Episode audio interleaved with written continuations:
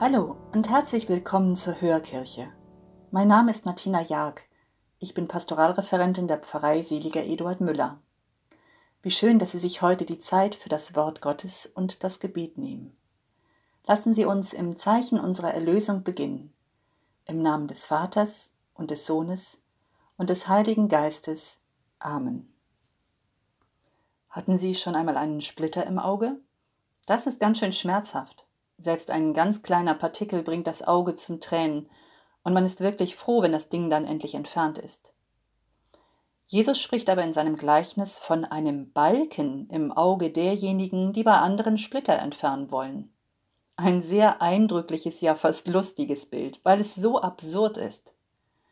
Das Gleichnis fragt mich an, übersehe ich meine eigenen riesigen Fehler und entdecke dafür die kleinen Macken meines Gegenüber? Hören wir erst einmal auf den biblischen Text.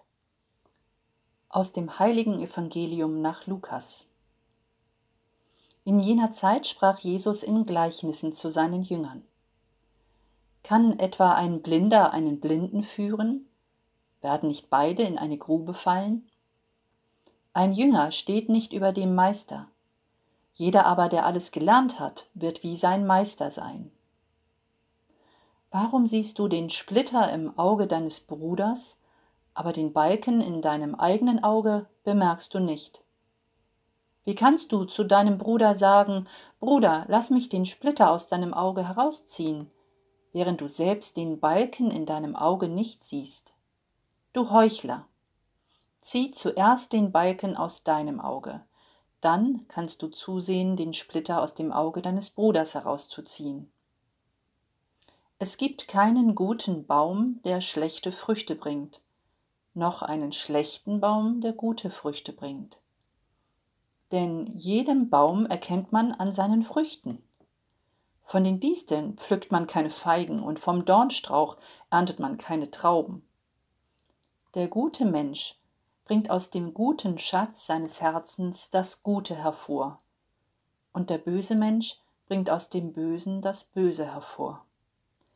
Denn wovon das Herz überfließt, davon spricht sein Mund.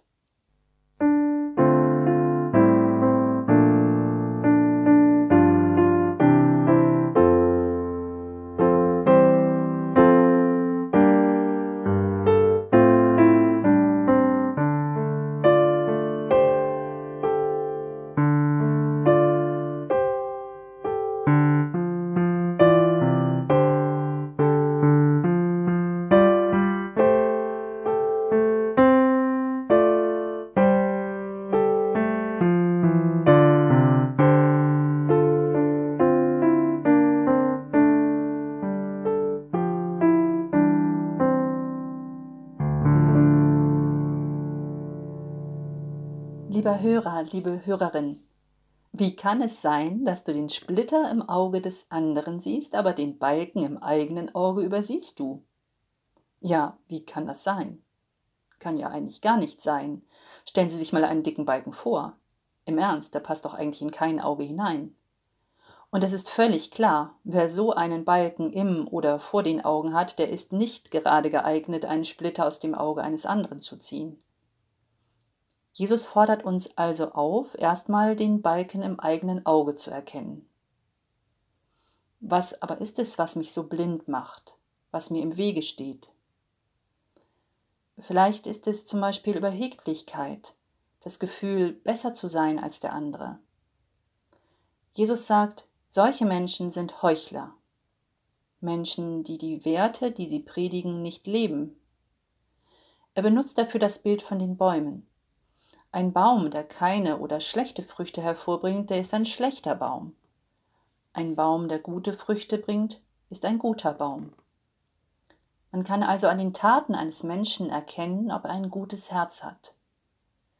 Jemand, der nur groß daherredet, der aber nicht lebt, was er sagt, der hat einen dicken Balken im Auge. Jesus hat es uns in diesem Bild aber ganz deutlich machen wollen.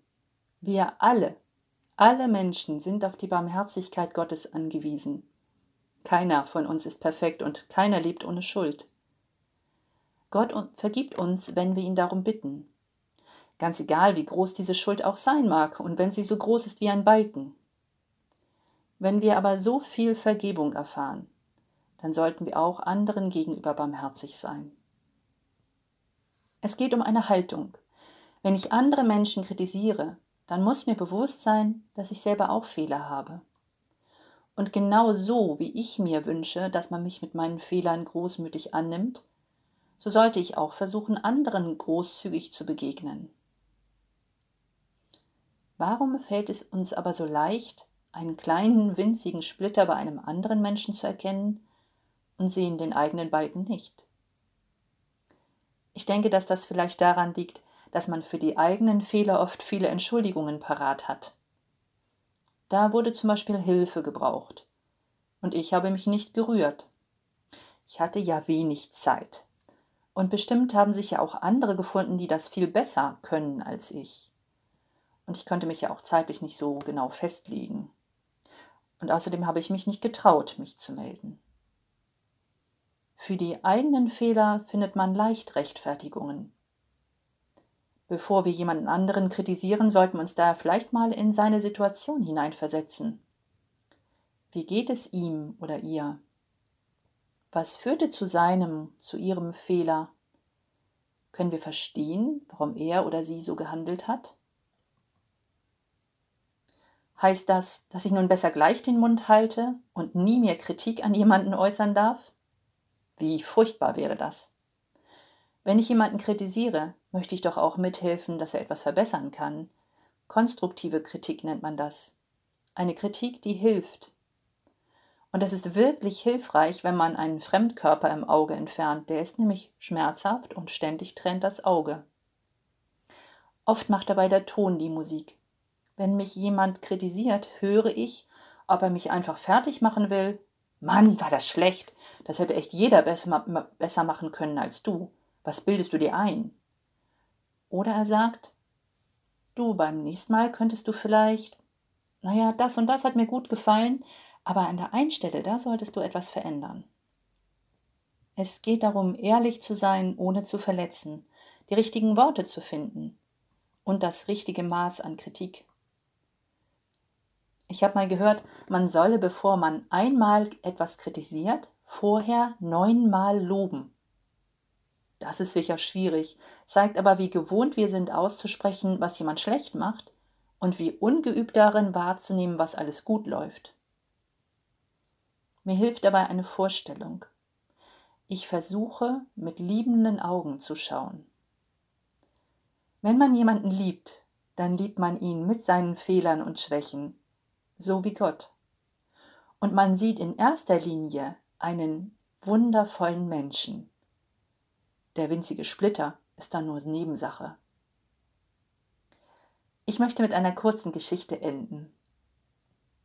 Eine Frau hatte ihre Freundin zu Besuch. Beim Kaffeetrinken erzählte sie ihr, wie unordentlich ihre Nachbarin sei. Ihr Haus ist nie aufgeräumt, der Garten ist verwildert, die Kinder sind schmutzig, schaut ihr bloß mal ihre Wäsche an, die da draußen auf der Leine hängt. Es ist fast eine Schande, solch eine Nachbarschaft zu haben. Siehst du die dunklen Streifen und Flecken auf ihrer Wäsche? Schau dir mal ihre Laken und Handtücher genau an. Die Freundin ging ungläubig zum Fenster und schaute lange hinüber in den benachbarten Garten. Dann drehte sie sich um und sagte Meine Liebe, die Wäsche da drüben ist ganz sauber. Die Streifen und dunklen Flecken sind auf deinen Fensterscheiben.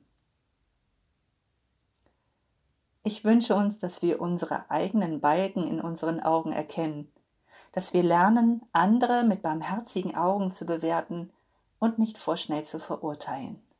Amen.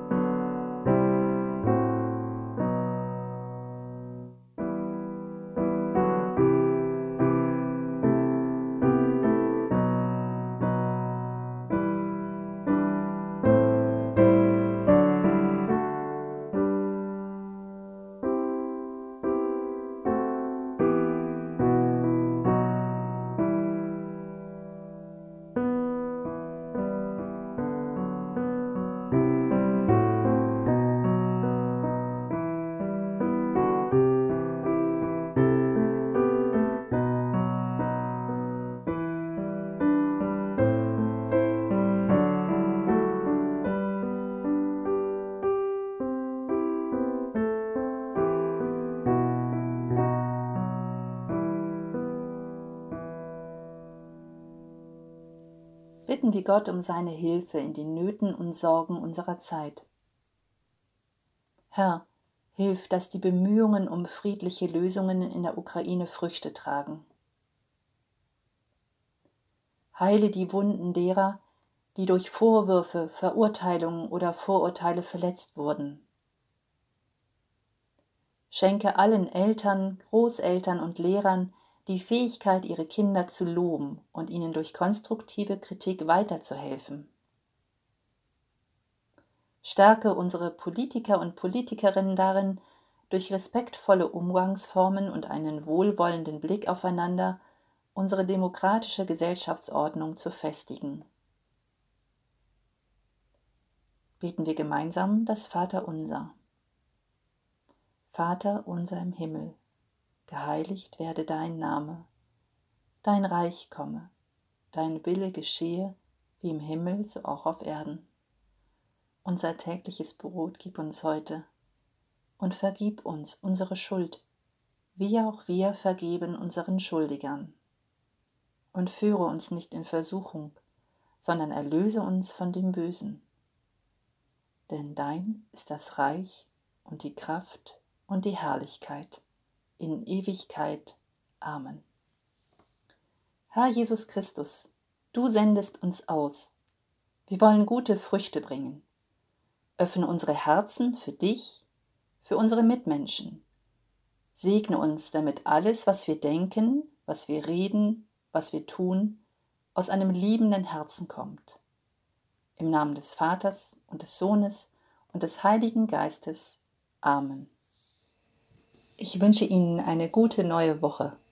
Bleiben Sie gesund und bekommen Sie vor allen Dingen keinen Splitter ins Auge. In der kommenden Woche wird Sie an dieser Stelle mein Kollege David Dudika begrüßen. Auf Wiederhören!